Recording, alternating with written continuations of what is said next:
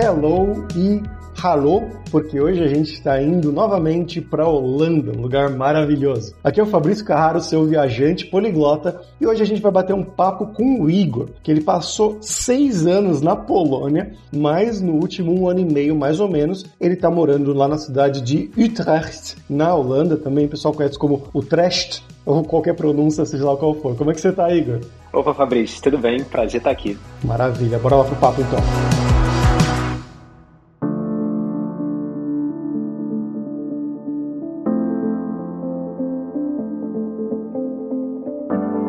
Pessoal, só entrando rapidinho aqui antes do nosso episódio para avisar que a Black Friday já começou na Alura. O patrão ficou louco, Paulo, que ele não me ouça falar isso, mas ele tá dando 25% de desconto na assinatura dos planos da Alura e também no plano Pro você vai ter acesso à Alura Língua incluído. A Black Friday da Alura já começou na segunda-feira e vai só até sexta-feira. Não vai ter mais promoção promoção na sexta-feira, não vai ter mais promoção depois. Começou na segunda, hoje aqui o dia de lançamento é quarta e vai até sexta-feira só. Todo esse tempo com 25% de desconto. Então assina já para você começar a aprender uma nova linguagem de programação, talvez mudar o seu trabalho, mudar a sua área de atuação, aproveitando, claro, esse descontão. Olha aí que até rimou. Mas vamos agora voltar pro episódio, pessoal.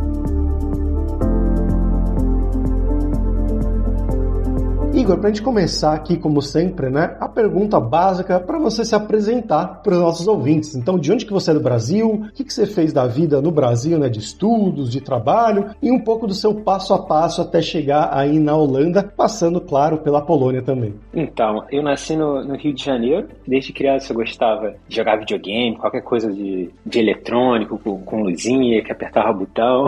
Então, no segundo grau, eu, eu fiz técnico em eletrônica durante quatro anos e e uma coisa legal que aconteceu, eu estudava no, no Cefet, foi bem na época, isso foi é, 1997, né? Tô com 40 anos, não sou mais um, um garoto. Eles estavam criando um laboratório para manutenção de computadores. Então isso foi uma, uma, oportunidade legal. Eu ganhei um curso lá gratuito, comecei a aprender sobre manutenção de computadores, montar computador, trocar tudo que é peça. Gostei muito. O meu estágio, quando eu estava terminando o técnico em eletrônica, foi numa empresa de telecom empresa que fazia. É, eles vendiam serviços, sistemas de gravação de voz, e eu tive meu primeiro contato com, com banco de dados, que foi uma coisa que eu adorei, adorava escrever consulta e tal. E aí eu acabei, quando eu fui para a faculdade, fui fazer sistema de informação, porque eu gostei muito da parte de programação. Nessa empresa que eu trabalhava, só tinha uma pessoa que sabia programar, e ele era visto como meio que o deus assim da empresa, o cara conseguia fazer as integrações. Eu pensava, nossa, eu quero ser que nem esse cara, quero aprender a programar também. Então eu fiz sistema de informação na, na Unirio,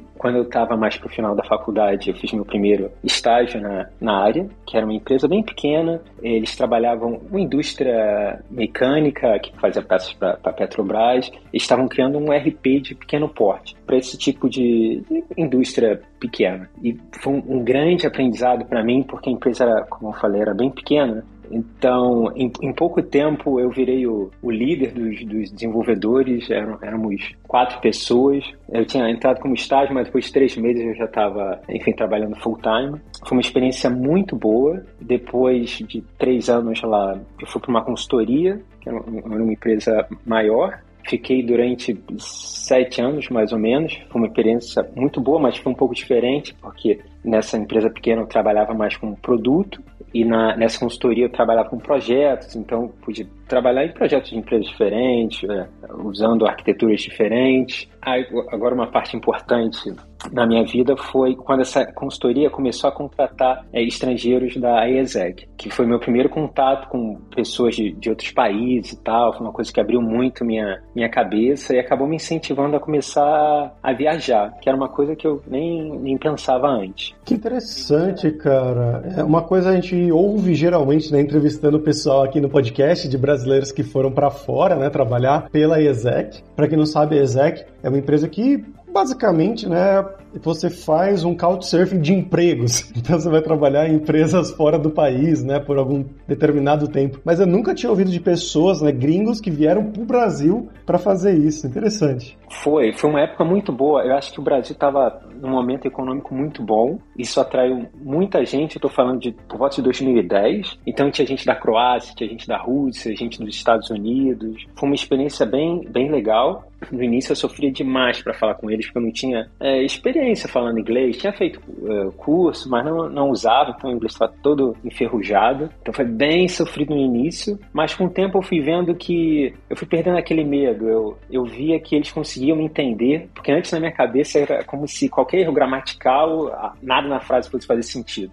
E depois eu fui vendo que eles entendiam, fui ficando mais confortável. E em 2011 eu decidi fazer minha primeira viagem para Europa e foi muito legal. Deixa eu só uma, interromper de novo. Antes da sua viagem para a Europa, claro, né? Concordo 100%, né? Pessoal, a gente fica com muito medo do inglês e tudo mais. Mas eles tinham que falar português ou a sua empresa era uma empresa que trabalhava em inglês? Não, não. A gente não trabalhava em inglês, mas no caso deles, como eles estavam chegando para trabalhar com a gente, a gente falava inglês com eles. Mas todos eles começaram a fazer curso de, de português. Só teve um deles, que era dos Estados Unidos, que ele realmente teve muita dificuldade com, com português, mas os outros foram aprendendo aprendendo. Acho que depois de um ano, dois anos, conseguiam se comunicar bem em português.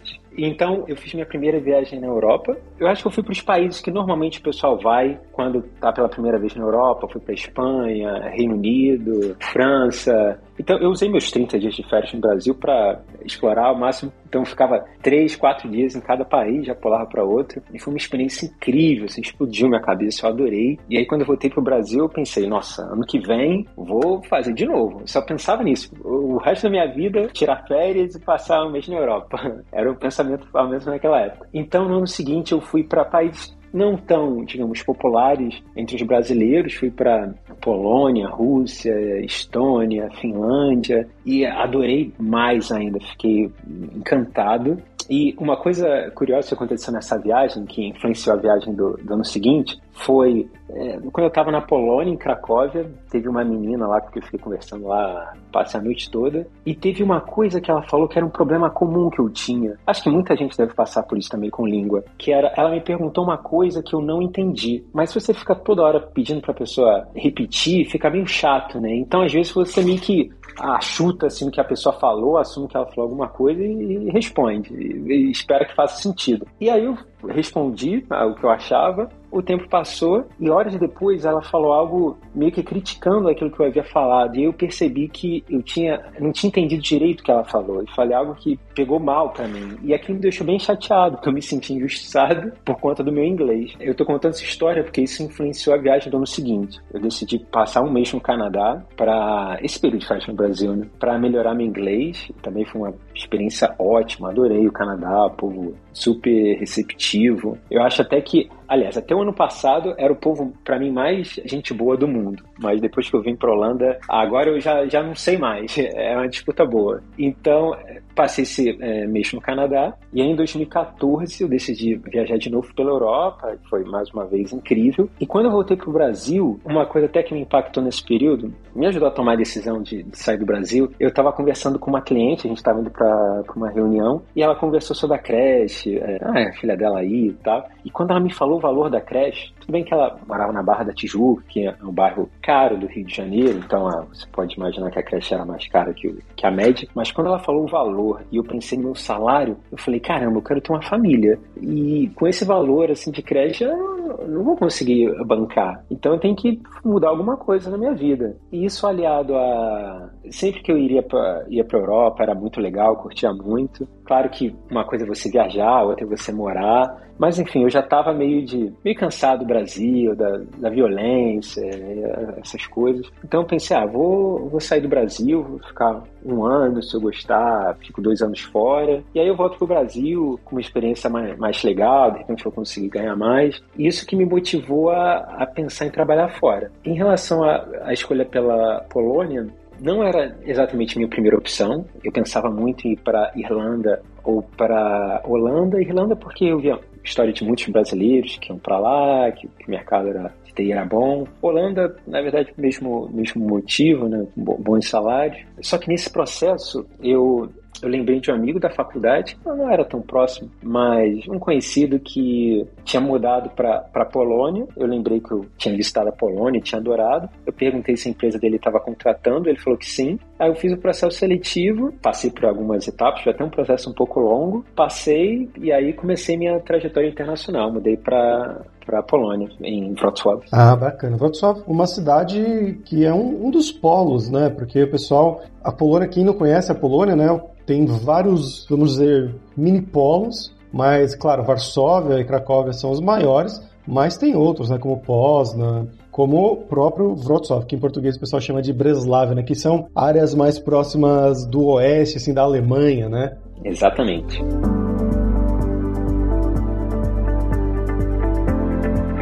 Como é que foi essa experiência lá na Polônia, cara? Nossa, foi incrível. Eu, quando eu cheguei na minha primeira semana, eu já falei com a minha mãe, olha, não vou voltar não. Aqui é, é muito bom. E não era Claro que uma impressão de uma semana pode não ser mais correta, mas dali para frente só melhorou. Eu fiquei completamente apaixonado pela Polônia. Eu não sei se minha experiência em outra cidade teria sido a mesma, embora eu tenha conhecido alguns brasileiros que moram em Varsóvia, em, em Cracóvia, e todos estavam muito felizes lá. Eu acho que o povo de Wrocław era muito receptivo. É uma cidade bem jovem, né? tem muitas universidades lá, e eu acho até por isso o mercado de, de TI é muito bom, porque muitas empresas estão interessadas na mão de obra que da, das universidades né, da, da região. Isso acaba atraindo muita empresa internacional, então isso impacta nos salários também. Enfim, foi um período maravilhoso da, da minha vida. E só depois que, que eu conheci minha namorada, minha atual esposa, que eu comecei a pensar em de repente morar em morar em outro país. Mas eu diria que o tempo que eu passei na Polônia foram os melhores anos da minha vida. E dependendo do ponto de vista, eu diria até que a Polônia pode ser uma opção mais interessante do que a do que a Holanda. Depois eu posso explicar melhor o porquê das, das minhas decisões. Só a sua namorada, né, a atual esposa, ela é polonesa? Não, não, ela é, ela é russa. E vocês se conheceram exatamente onde, como, por quê? na, foi na Polônia, foi até interessante, porque foi na, durante a pandemia, foi bem no início da, da pandemia. E foi uma mudança radical na minha vida, porque eu sou muito tímido. E quando eu fui para a Polônia, foi a minha primeira vez morando sozinho. Durante toda a minha vida no Brasil, eu morei com, com os meus pais. Então foi uma mudança muito grande na minha vida. Eu cheguei numa cidade sem conhecer ninguém e tive que criar toda a minha, minha rede, meus contatos sociais. E eu acabei, acho que até uma questão de sobrevivência, enfim, tendo uma vida social é, intensa, fiquei envolvido com vários eventos. Só para você ter ideia, é, é, até curioso isso, porque eu não dançava nada no Brasil. Quando eu fui para a Polônia, comecei a dançar, dançava bachata, salsa, até forró, aprendi a dançar forró na Polônia, né, que é surreal. É uma vergonha, diria, né? Um brasileiro aprendendo a dançar forró na Polônia. Exatamente, muitas polonesas me ajudaram, me ensinaram a, a dançar forró, né? Até samba eu aprendi lá, eu, um amigo meu, ele tinha uma, uma cuíca que ele não sabia lá que estava meio, meio quebrada. Eu tentando lá tocar, foi bem frustrante, né? Porque estava quebrado, não sabia. Mas depois eu tomei gosto, decidi comprar uma, uma cuíca e tem meio que uma escola de samba lá em, em Wrocław. Não escola de samba no sentido que a gente conhece no Brasil, mas onde você pode realmente aprender samba. É uma escola que ensina samba.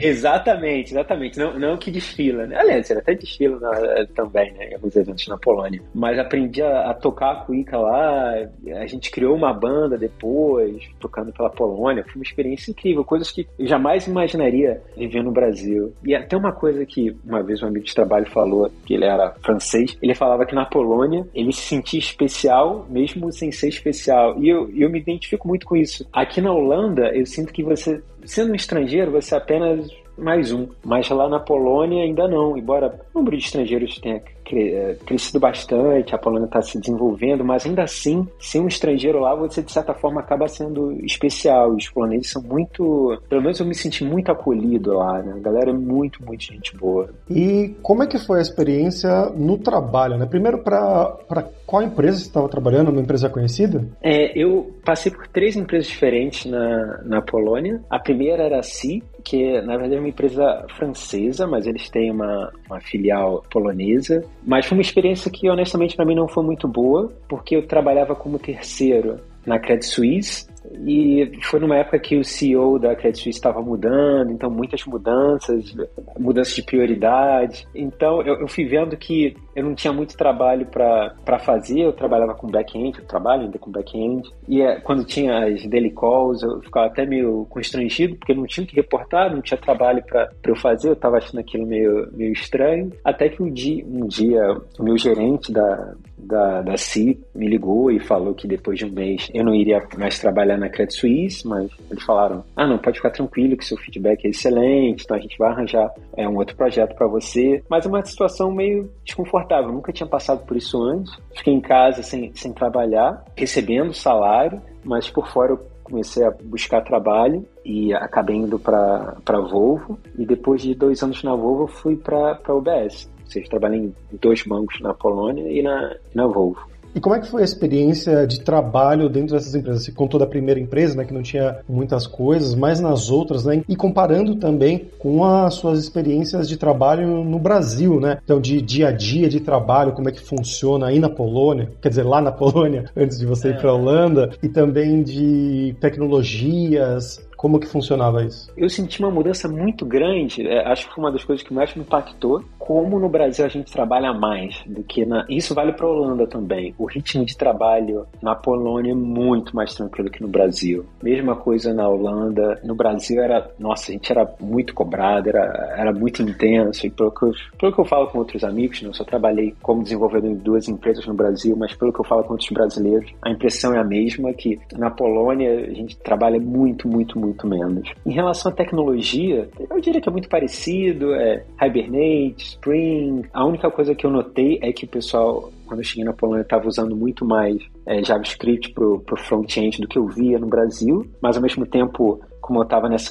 É, fiquei muito tempo na mesma empresa, então eu não sei o que aconteceu no resto do mercado no Brasil. Isso eu estou falando de 2014, 2015. Fora essa parte do JavaScript, para o back-end as tecnologias eram basicamente as, as mesmas. No início eu tive um pouco de dificuldade com o inglês, não com o time, com o time era muito tranquilo, com o time local, mas a gente trabalhava com equipes na, em, em Londres, em Nova York. O nosso gerente em Nova York, ele tinha um sotaque que era terrível. Ele era indiano, acho que ele já estava na época uns 15 anos nos, Estados Unidos, mas o sotaque dele era muito, muito ruim. E, e eu ficava arrasado no início, porque eu não conseguia, eu acho que eu não entendia nem 20% do que ele falava. Era bem difícil, parecia que ele falava uns grunhidos assim, é tipo. era muito difícil, porque eu, eu acho que quem trabalha com com TI na Europa vai ter que lidar com, com indianos e eles são famosos pelo sotaque complicado, mas aquele cara era um ponto fora da, da curva. Mas depois eu vi que o resto do time também não entendia o que ele falava e eu fui ficando mais, mais à vontade. Mas no geral a experiência de trabalho era, era bem boa, era parecida com o Brasil, mas a cobrança era muito, muito menor. Até no início, as pessoas tinham que me falar para ir embora, porque eu queria ficar depois do horário lá. E a pessoa, cara, vai embora, tem que fazer, cara. Acostumado né, com o Brasil, São Paulo, Rio de Janeiro, que é mais pesado, né? Exatamente. Foi, demorou um tempinho até acordar para a realidade e relaxar. E na questão da, do dia a dia de trabalho, você falou, né? O pessoal se comunicava em inglês. Esse sempre foi, mesmo na cidade de Wrocław, né, Breslavia, o idioma base dessas empresas era o inglês mesmo. Então, não precisou aprender o polonês. Correto, era a gente só usava inglês. Claro que quando você tinha dois poloneses conversando, eles falavam em polonês. Até na UBS eu notei que o pessoal falava um pouco menos de polonês, eles usavam mais inglês.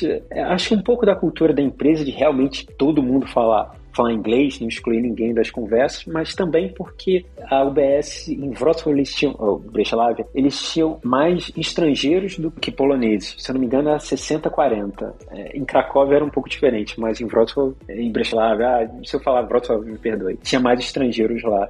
Então, indo um pouco além, a questão do polonês definitivamente não era crucial para morar lá. Principalmente quem anda pelo centro da cidade, todo mundo fala, fala inglês nos restaurantes. Dá para viver muito bem sem o polonês, exceto quando você tem alguma questão em, ah, do governo lá para resolver, questão de renovar residência, porque, nossa, nisso daí o pessoal não fala inglês e eles também são bem, bem aquela coisa, nesse ponto um pouco parecido com o Brasil, assim, de serviço público. Assim. Eles são bem, bem difíceis, bem burocráticos. É, é, essa é uma, uma das poucas coisas chatas da, da Polônia. Mas em relação ao idioma, claro que quando você fala a língua local, a vida fica melhor, fica tudo mais fácil, você interage melhor com as pessoas. Mas nesse tempo que eu fiquei lá, meu polonês eu acho que era por volta de A2. Então eu conseguia ah, falar o, o básico, me virar, mas eu não conseguia ter uma conversa em polonês. Ah, mas dava para se virar então só com inglês, é, tanto nas empresas quanto na cidade, na sua vida do dia a dia. Sim, definitivamente. Alguns brasileiros eles não estavam nem aí para aprender polonês, só falava no máximo dziękuję, um dzień dobry, o que é o, o obrigado, o bom dia, e, e não passava disso. E viviam muito bem na Polônia.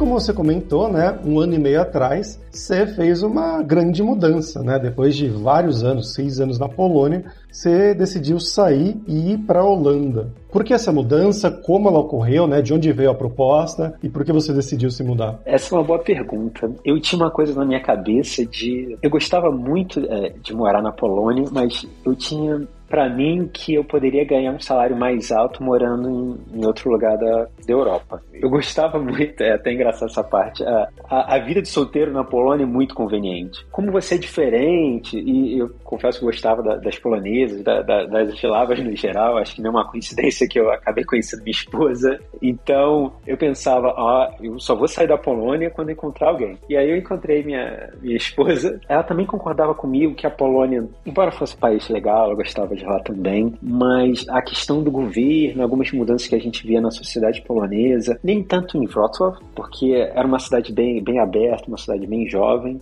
mas a gente sentia que a Polônia estava indo numa direção que a gente não estava feliz, a gente queria ter uma filha, que depois acabou se concretizando. Então a gente começou a pensar em outras opções. A gente considerou primeiro a Alemanha, porque ela fala alemão, também Portugal, porque quando eu mudei para a Polônia, eu fiquei muito distante da minha família, isso funcionou como incentivo para minha família deixar o Brasil também. É, a minha irmã se mudou para Portugal com meu, com meu cunhado, depois meus pais mudaram também. Então a ideia era, de repente, ir para Portugal, seria mais conveniente para mim ficar perto da minha família. Só que durante esse processo a gente viu. Eu comecei a receber, na verdade, muitos convites para trabalhar na Holanda. Então isso serviu como indicativo que, hum, de repente, o mercado de TI da, da Holanda está bem quente. Né? E eu ainda nem tinha começado a procurar ativamente por trabalho, só tinha mudado no LinkedIn né, para ficar aberto a trabalho. Quando eu comecei a conversar com os recrutadores, um deles me contou que tem um incentivo fiscal, que eu já até ouvi em outros episódios, algumas pessoas comentaram, o 30% ruling, que diz que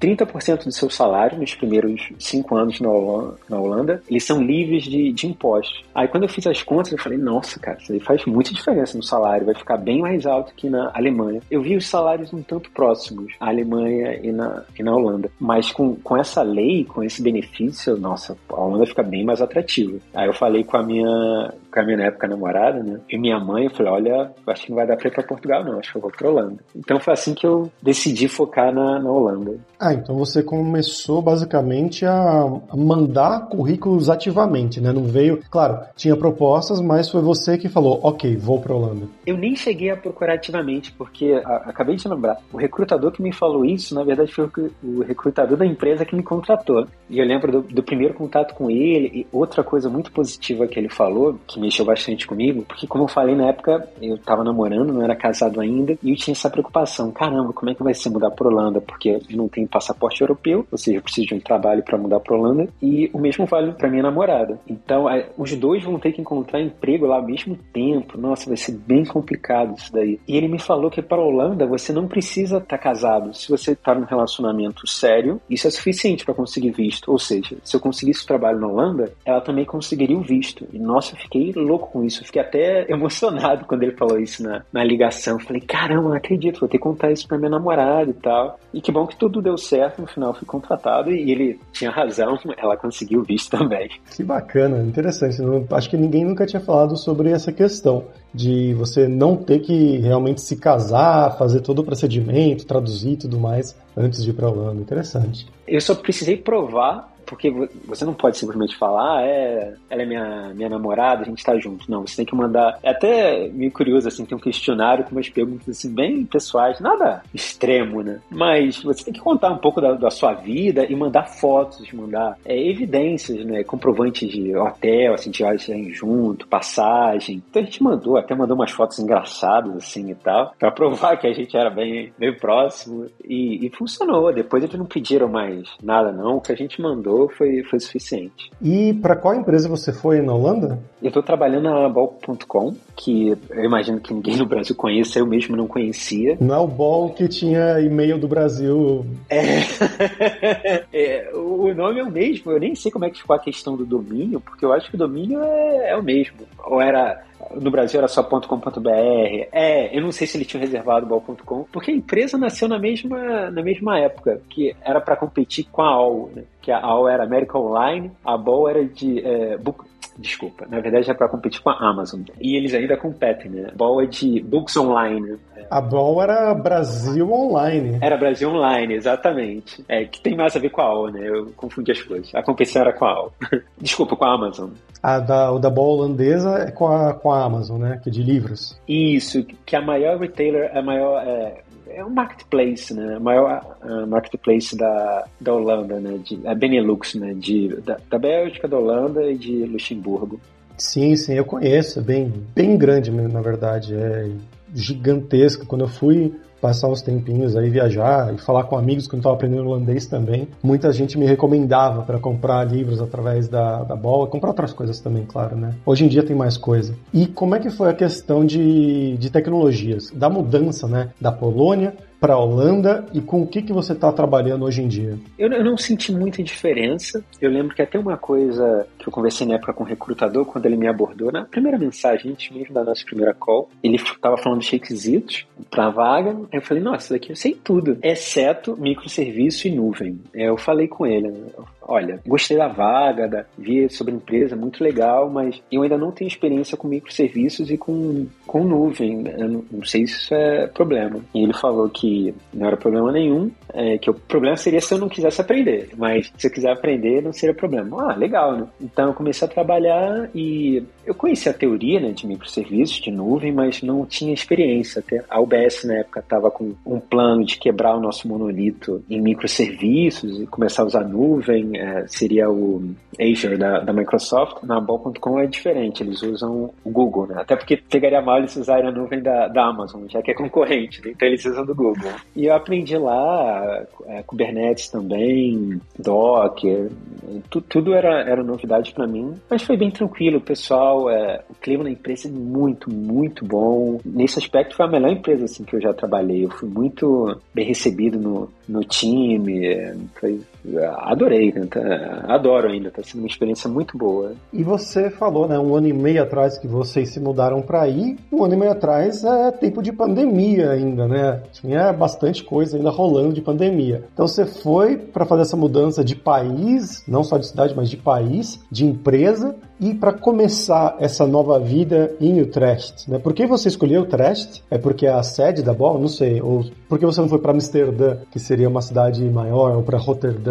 É, você acertou na música. A, a sede da, da Boa é aqui em Utrecht, então por esse motivo eu mudei para cá. E realmente foi uma mudança. Eu escolhi um período bem complicado para mudar, não só por isso, mas porque no meio do processo, na verdade, quando eu estava fazendo as entrevistas, eu descobri que minha esposa estava grávida, era no meio da pandemia, ela teve que ir para a Rússia, ela é de Kaliningrado, para buscar um documento. E nossa, isso acabou virando um drama porque deram uma informação errada para ela de que ela poderia cruzar a fronteira e voltar. Depois ela não pôde cruzar a fronteira, ela tinha que pegar um, um visto novo, que demorou um mês e meio, e ela estava grávida durante esse período, e a gente longe, foi bem difícil. Só para você ter ideia, quando eu estava tendo a primeira call com o meu time, eu já tinha sido contratado, mas ainda não tinha mudado para Holanda. Então, aliás, eu tinha sido contratado, mas eu não tinha um time ainda. Então a ideia era conversar com diferentes times para ver assim, para dar um match, né? Então eu estava na conversa com meu time atual e durante essa conversa minha namorada me liga, a esposa,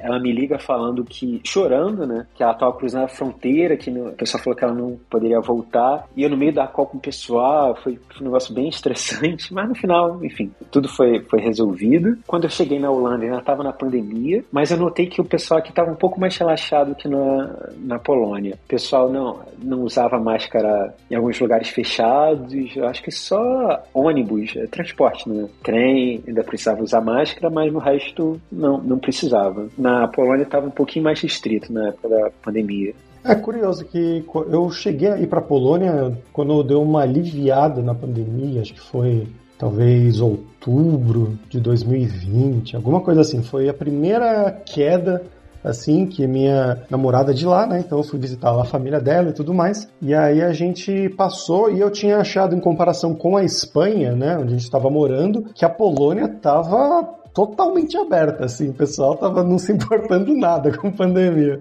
É, no início da pandemia é, foram momentos diferentes, né? Eu lembro que no início da pandemia, nossa, foi para eu sair de casa demorou um mês e meio para eu tirar o pé de casa. Eu levei muito a sério. Eu ouvi história de pessoal tomando multa por andar na rua, foi bem intenso. Depois no verão deu uma deu uma aliviada nessa época que você falou, outubro, acho que estava um pouco mais tranquilo. Depois apertou de novo. O que eu ouvi, não sei como foi na Espanha, mas eu lembro que minha família falava como é que estava em Portugal. Portugal estava bem mais severo do que na, na Polônia. Na Espanha tava, foi um dos piores países no começo, né? Eu lembro que uma época, lá para março, abril, maio, tinha falta de espaço no Instituto Médico Legal. O pessoal tava deixando os corpos em rink de patinação. Sim, eu acho que eu lembro Itália e Espanha, né? principalmente Itália, mas Espanha acho que talvez logo depois, né? Tava bem feia. Foi primeiro na Itália que chegou lá, explodiu, e a Espanha foi logo o segundo, que teve uma grande comemoração do Dia da Mulher, né? Dia 8 de março, e logo depois disso espalhou muito e fechou tudo, e foi, foi bem pesado, né? Mas engraçado você falar isso, né? Da diferença da Polônia e pra Holanda.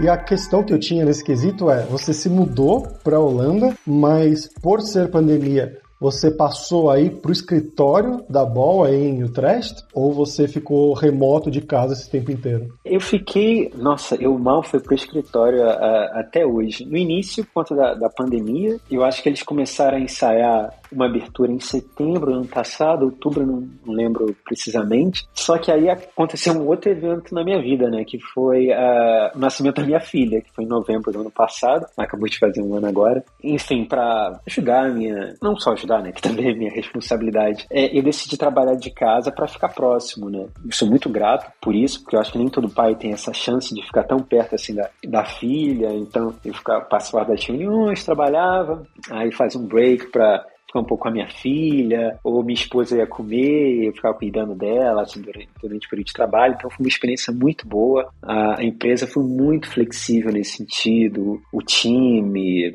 foi uma experiência muito boa. Só que hoje eu pago um pouco do preço disso. Eu estava até conversando com meu gerente na Ball que eu me sinto um pouco distante da, da empresa, não do meu time, mas porque o meu time também tem uma, uma das minhas colegas, ela tem três filhos, uma saiu agora de licença maternidade. Então cada um tem, tem sua vida, a pessoa acaba optando por não ir para o escritório e eu sinto que eu estou muito distante do, do restante da, da empresa. Eu até conversei com a minha esposa, eu estou pensando em começar a ir mais para o escritório agora, para, enfim, fazer minhas conexões lá. Ela voltou a trabalhar recentemente, em setembro, ela trabalha em Amsterdã. Eu penso, a, a minha filha também começou essa semana ir para a creche, então acho que vai ficar mais fácil para ir para o escritório e começar a, a, criar minha rede de contatos lá, porque eu sinto que eu fiquei um pouco atrás nesse sentido. E você chegou a ter licença paternidade? Eu não sei como funciona isso na Holanda. Eu tive apenas uma semana aqui na, na Holanda se eu não me engano, são quatro meses para as mulheres, porque minha esposa ela chegou aqui não estava trabalhando, então ela não teve benefício. Mas se eu não me engano, para mulheres são para mães são quatro meses e para pais uma semana. Eu tirei essa uma semana. Só que tem uma regra nova que foi criada em 2 de agosto, se eu não me engano, que entrou em vigor e, e que eu pude usar um pouco, que é bem legal que é uma licença paternidade parental, né, paga. Só que é 70% do salário que é pago. Então, por nove semanas, mas uh, você pode usar do jeito que quiser, pode usar só alguns dias ou é, algumas horas por dia, mas seria o total de nove semanas. E você pode distribuir é, ao longo do, do, primeiro ano né, da, do bebê e você recebe 70% do salário. Então, eu usei um pouco isso daí. Foi fundamental para mim quando a minha esposa começou a trabalhar. Foi bem difícil para mim também, porque eu, eu vi como é ficar o dia inteiro com um bebê, é bem desafiador. Mas ao mesmo tempo foi uma experiência muito, muito boa e legal que fez um dano tão grande no meu salário, né? Eu perdia 30% do salário, né? Recebia 70% pelos dias que eu não trabalhei, mas ainda assim é, é melhor do que não receber nada, né? Então foi bem legal. Mas é só durante o primeiro ano. Sem dúvida. E você comentou que a sua esposa ela tá trabalhando em Amsterdã. Qual que é a distância? Dá para fazer o bate-volta aí? Dá, dá. De trem dá um pouquinho menos de 30 minutos, acho que são 25 minutos. Nossa, tranquilo. É, aí andando da estação central até o escritório da empresa dela, eu acho que dá, dá uns 10 minutos. Então acho que ao todo é mais ou menos uma hora de viagem, né? Que ela tem que pegar um ônibus aqui, uns 15 minutos até a estação, daqui de outra. Então dá, dá, dá pra fazer bate-volta. O pessoal pensa, né? 30 minutos, esse é o tempo de ir de um bairro para o outro, em São Paulo, no Rio de Janeiro, né? É, no Rio de Janeiro, às vezes no engarrafamento, eu morava na Tijuca, às vezes só para sair da Tijuca eu demorava 30 minutos no engarrafamento, antes de chegar no centro.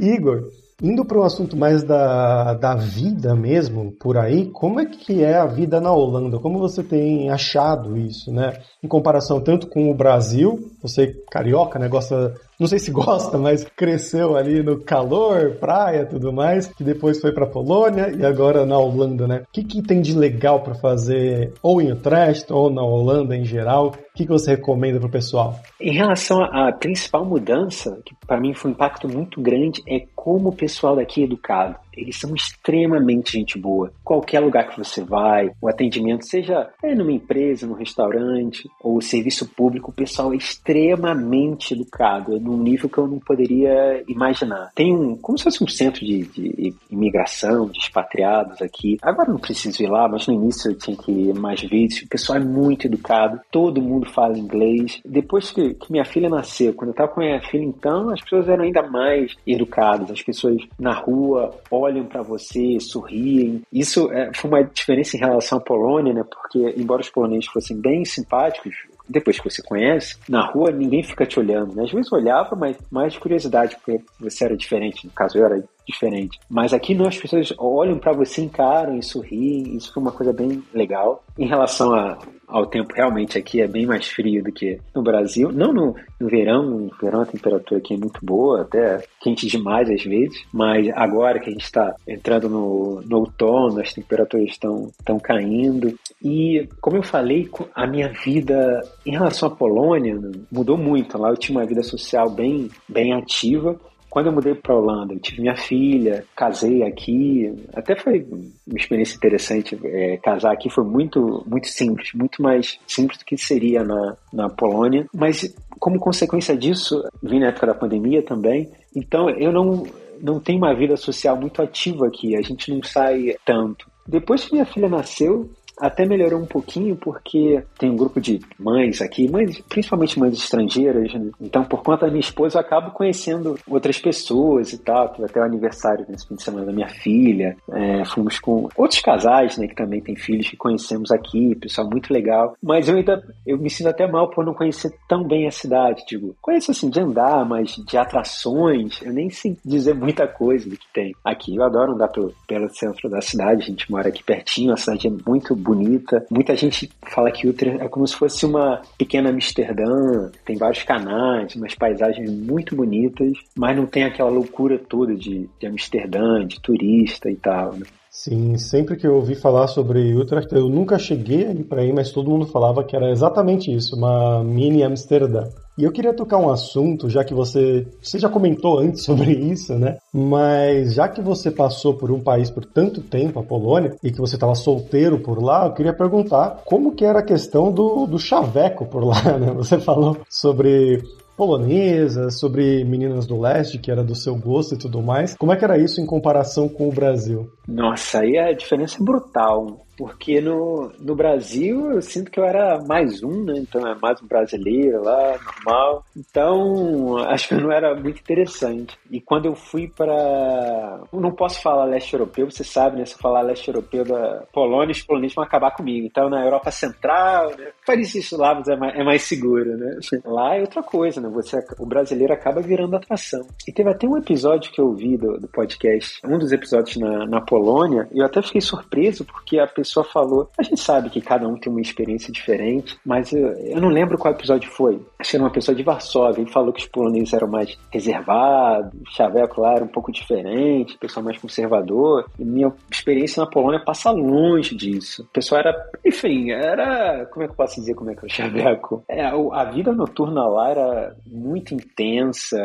Eu morava no Rio, uma cidade de 6 milhões 7 milhões talvez de habitantes. E, e, antes eu imaginava, nossa, a vida numa cidade com menos de um milhão de pessoas deve ser bem, bem pacata, não deve ter muito o que fazer. E nossa, não podia estar mais errado. Em Wrocław são mais ou menos 600 mil pessoas e, nossa, a cidade pegava fogo, assim, a, a praça central, né, Irinek, é, Putz, a Praça do Mercado, né? Toda, toda cidade polonesa, pelo menos as grandes cidades, elas têm uma, uma Irinek, você talvez já tenham ouvido. Eram muitos bares, muitos restaurantes, às vezes até na, na rua acontecia alguma coisa, você chegava em alguém lá, o menino te olhava, conversava, e o pessoal é muito aberto também, era muito fácil de puxar papo e vai conversando, e, e as pessoas, enfim, contam a vida dela, lá, as pessoas são abertas, aí chama uma amiga, enfim, era muito fácil de socializar lá. E, como eu falei, acabei me envolvendo com dança lá e também foi uma forma de conhecer ainda mais gente. Aliás, até o, o porquê de eu ter começado a dançar, acho que responde um pouco da tua pergunta. Quando eu mudei para lá e ia pro,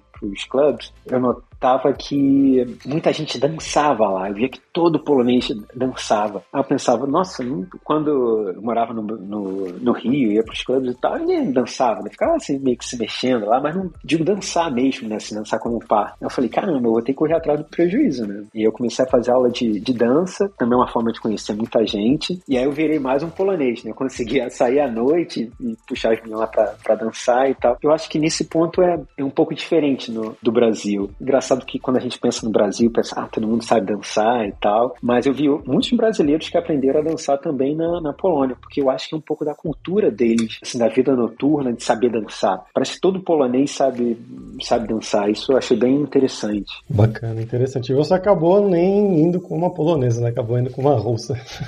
é, mas a vida tem dessas coisas, né? Até quando eu comecei a me interessar, no início, meu crush foi, foi a Rússia. Mudei pra Polônia, meio que enterrei isso, mas aí eu conheci minha, minha esposa e aí bagunçou minha vida de novo. Aí fiquei apaixonado pela Rússia de novo.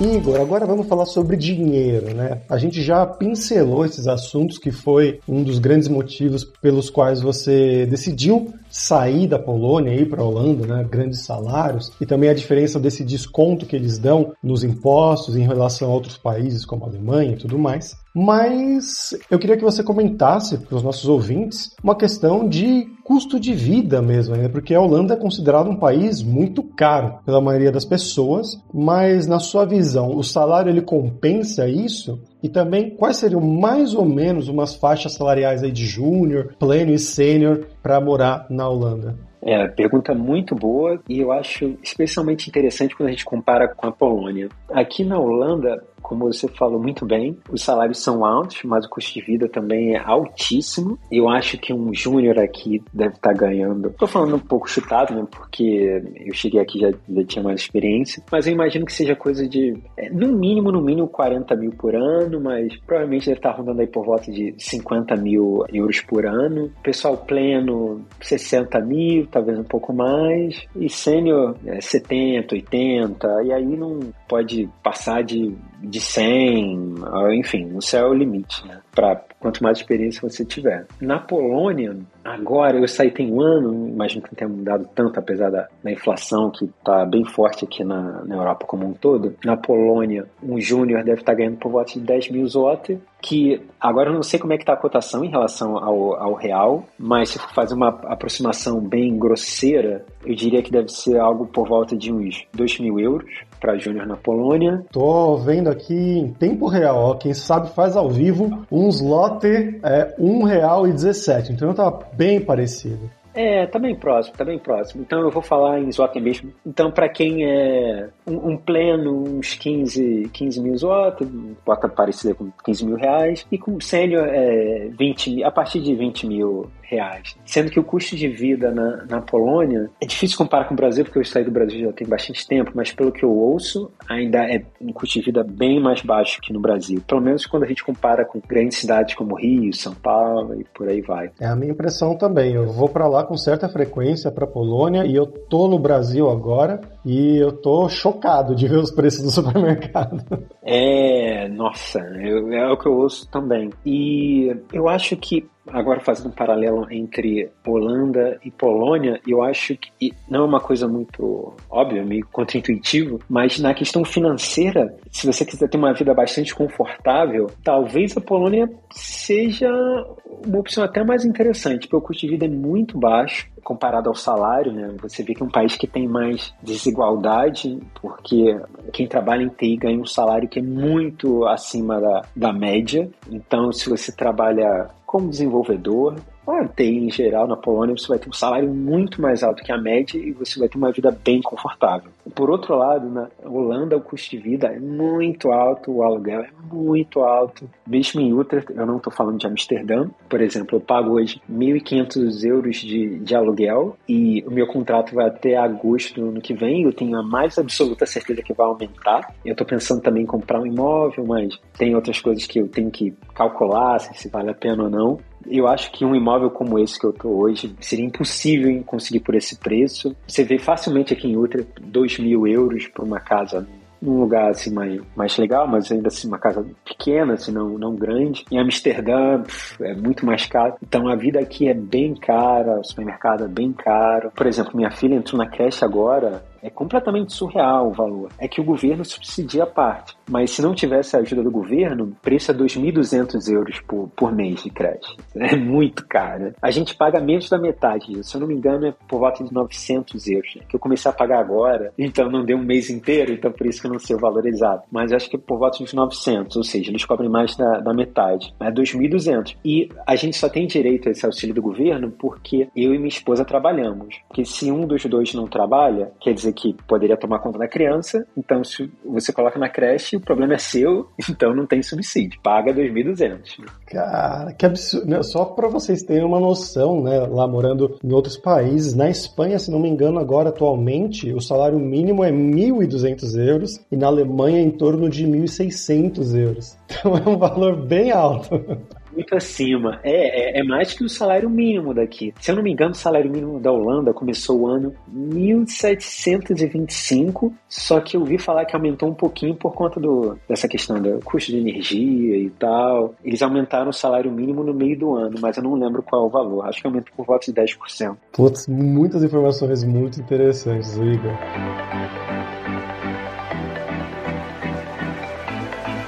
E pra gente fechar aqui, Agora é hora do perrengue, que é quando a gente pede para os nossos convidados contarem histórias engraçadas, grafes ou micos que tenham acontecido com você esse tempo todo aí, seja na Polônia, na Holanda, não importa. Nossa, já passei por muitas situações surreais, mas eu acho que é, é tanta coisa absurda que com o tempo você vai normalizando e depois nem chama mais a, a, atenção. Mas uma história que eu acho que eu nunca vou esquecer foi: eu estava numa aula de dança e eu já estava na Polônia há alguns anos, já tinha um entendimento assim de, de polonês. Uma coisa curiosa é que eu fazia aula de dança em polonês. Então era bem eu não vou falar que era desafiador, porque depois de, de, um tempo você se acostuma e na maioria das vezes os professores falavam inglês. Então, quando eu tinha dúvida em alguma parte específica, eles me ajudavam em inglês e eles eram super atenciosos, não só os professores, mas os alunos também, todo mundo me ajudava, praticamente todo mundo falava inglês, salvo algumas exceções. E teve uma vez que eu estava fazendo um passo de bachata que era bem desafiador para mim, era bachata sensual, era bem complicado, e eu estava me esforçando bastante para fazer. Eu acho que eu consegui fazer. Eu tava Eu, nossa, agora eu peguei a manha, né? Consegui. E a professora dava dando a volta, assim, pelo, pelos pares e tal, vendo se o pessoal tava fazendo direitinho. E aí, quando chegou minha vez, eu falei, pô, agora eu vou mostrar pra ela, pô, ela vai validar, né? Vai confirmar que eu tô fazendo direito. E aí, quando ela viu, ela olhou assim, meio espantada, ela começou a falar, não, não, não. E aí eu pensei, cara, ela falou que, tipo, não, assim, eu tinha convicção que eu tava certo, assim, eu fiquei arrasado. Eu falei, cara, vou, vou desistir desse negócio, né? Porque, pô, tava certo que tava, tava ok. E ela olhando com essa cara, falando, não, não, não. Mas aí depois que eu me liguei, que isso é muito contraintuitivo, que em polonês eles falam no, que na verdade é para você confirmar, é como se fosse um sim. Então, o que ela estava querendo falar é que é isso, é isso, tá certo. Só que eles falam no. E, nossa, de onde que eles tiraram isso? Porque em polonês, sim é tak e no é nie. Mas eles falam no quando eles querem confirmar. Às vezes eles falam no tak. que, nossa, é pra explodir a cabeça, né? Mas é, essa foi a história, foi, foi um trauma aí que eu, que eu carreguei. É muito. Você encontra essas diferenças culturais, assim, indo pelo mundo. Tinha uma parecida na Bulgária, se não me engano, que geralmente no mundo inteiro, né, você balança a cabeça na vertical para dizer sim e na horizontal para dizer não, né? E lá na Bulgária é exatamente o contrário. Então na vertical é não e na horizontal é sim. Então isso deixa você maluco tanto quanto esse não, não, não para dizer sim. Eu já vi essa história também, mas eu, eu nunca vi. Eu acho que no dia que eu, que eu encontrar, mesmo sabendo disso, nossa, vou ficar chocado. Vai ser difícil lidar.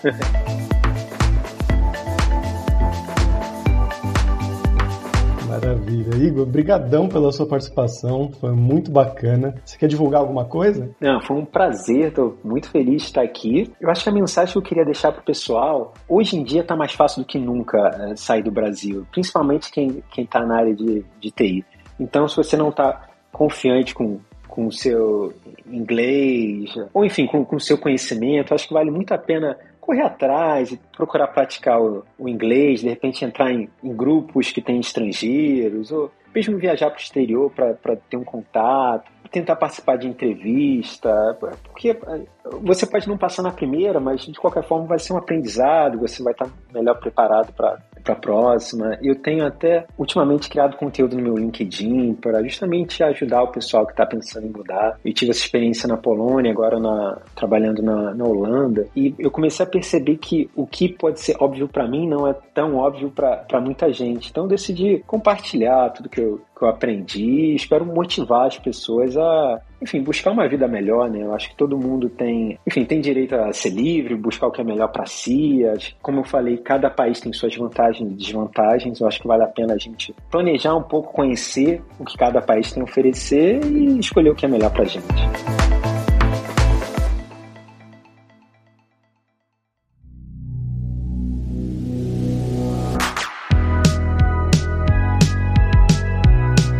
Pessoal, por hoje é isso. Dankjewel, que é muito obrigado em holandês pela sua audiência. E se você gosta do Deve Sem Fronteiras, recomende para cinco amigos, dá cinco estrelas pra gente na Apple, segue a gente no Spotify pra nossa comunidade crescer sempre cada vez mais. E a Lura criou techguide.sh para te ajudar na sua jornada de aprendizado. É um mapeamento das principais tecnologias demandadas pelo mercado com as nossas sugestões e opiniões em diversas carreiras como Python, Java, C Sharp, Flutter, Data Science, tem um pouco de tudo e sempre adicionando novos. Então vai lá dar uma olhada em techguide.sh. E a gente tem os 7 Days of Code, que são 7 dias de desafios totalmente grátis em diversas linguagens de programação, para você realmente botar a mão na massa e praticar o que você estiver aprendendo, seja com os cursos da Lura ou em qualquer outro lugar. Então vai lá se desafiar em 7daysofcode.io. E não deixe de conhecer a Lura Língua para você reforçar o seu inglês e o seu espanhol e dar aquela força, tanto no seu currículo quanto na sua vida profissional profissional, algo que o Igor destacou muito bem, né? De quanto você pode trabalhar na Polônia, na Holanda, em qualquer desses países só falando o inglês. Ele nem teve realmente que aprender o polonês ou o holandês. E só lembrando que o ouvinte do Deve Sem Fronteiras tem 10% de desconto em todos os planos. Então vai lá em aluralingua.com.br barra promoção, barra Deve Sem Fronteiras e começa a estudar com a gente hoje mesmo. Além também, é claro, da alura.com.br que tem mais de 1.400 cursos de tecnologia, principalmente na na área de programação, né, que é a área do Igor, e lá vai ter curso de todas essas tecnologias que ele mencionou. Vai ter curso de Java, Python, tem curso de Kubernetes, né? Essas coisas que ele teve que aprender, Docker, tem tudo isso. Tem também curso de como você criar o seu currículo em inglês ou em espanhol para mandar pro exterior. Então, com certeza vai ter o curso para você. Então, pessoal, até a próxima quarta-feira com uma nova aventura em um novo país. Tchau, tchau.